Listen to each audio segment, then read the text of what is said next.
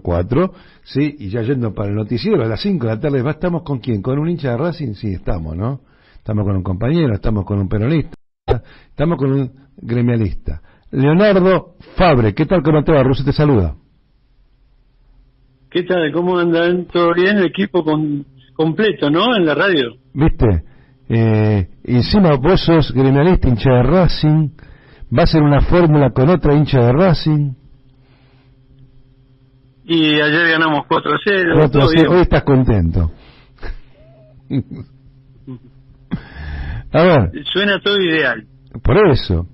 Contame, a ver, desde el espacio que ustedes manejan, es decir, Moreno, Fabre, eh, Delía en la provincia, eh, eh, como es Horacio Valdés, ¿cuál es la expectativa que se tiene rumbo a las elecciones a las PASO en agosto? La expectativa es la misma de siempre, la que hizo que nos uniéramos en el partido, principios y valores, que no hace falta que te diga que son los principios y valores del peronismo.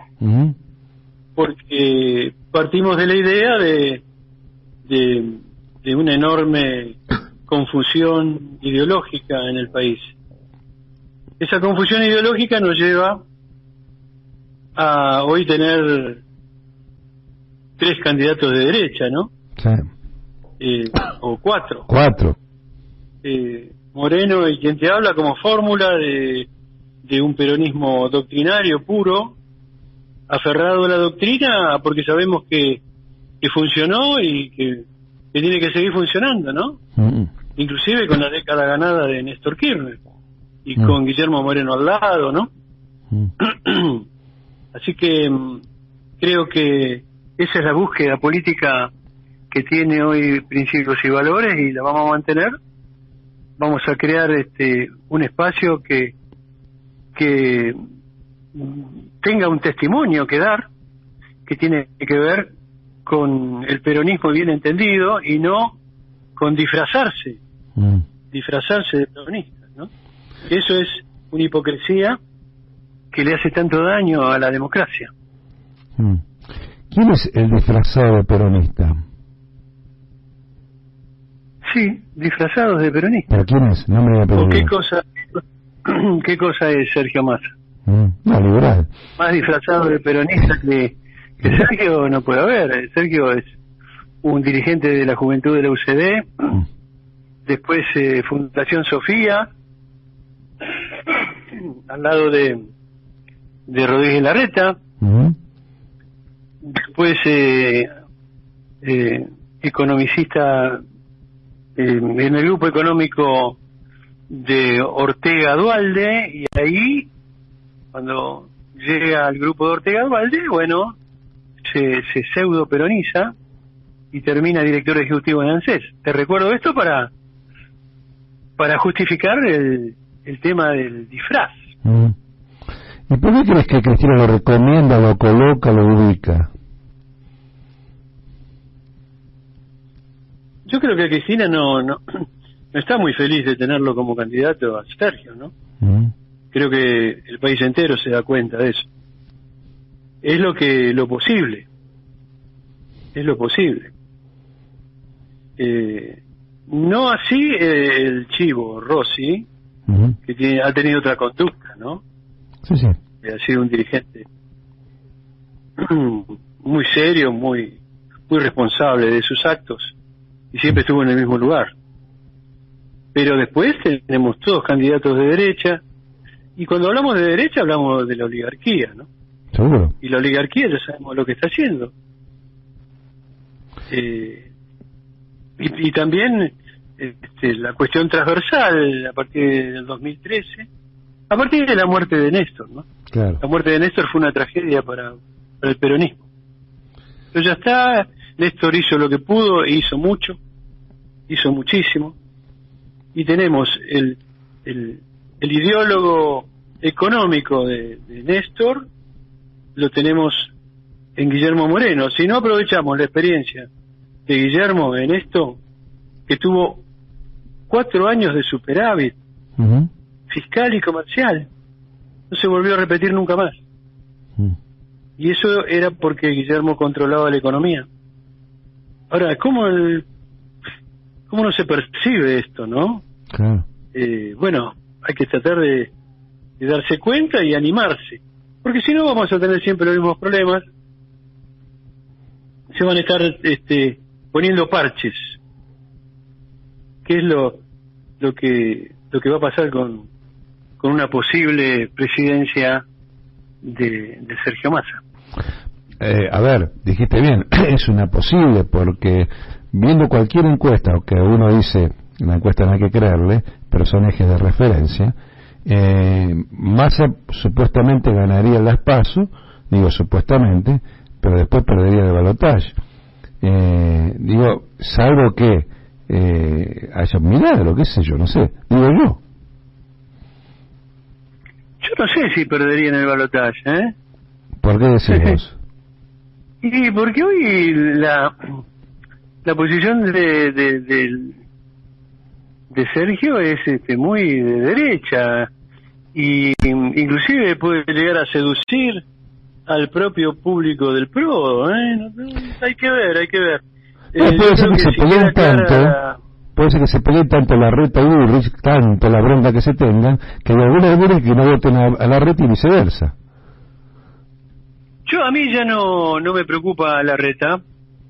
Mm. Este, la verdad que se, nunca pensé que se iba a desinflar de, la forma que se desinfló. Mm. Eh, será por su estilo, no sé. Tampoco me preocupa Patricia Bullrich, que, que creo conocerla un poco. Son muchos años de convivencia. Patricia Bullrich fue ministra, ministra de Trabajo. Este, nosotros hemos, este, en, en, su momento, con la presidencia de, de Fernando de la Rúa, nos hemos hecho mucha mala sangre terminó muy mal el país, muy mal, y ella era la ministra de Trabajo. Así que yo no sé, la memoria de nuestro pueblo, yo recurro a que piensen, a que memoricen, y estoy seguro que esa gente no, no va a tener, eh, yo no creo que tengan la posibilidad de ganar las elecciones. ¿eh? Eh, creo que el próximo, el próximo gobierno será, por lo que viene pasando, será un gobierno pseudo peronista. Por eso hablaba de los, de los disfraces. Eh, porque si vos gobierna la derecha, gobierna el PRO, gobierna la oligarquía, vos sabés que enfrente tenés el enemigo. Por lo menos yo, como trabajador, yo, yo soy un trabajador, yo no pertenezco a ninguna clase acomodada. Entonces yo como trabajador, como dirigente gremial, yo sé que tengo enfrente al adversario. Pero el tema es cuando tenés enfrente a alguien que dice que es como vos y te perjudica, ¿no? Sí, sí.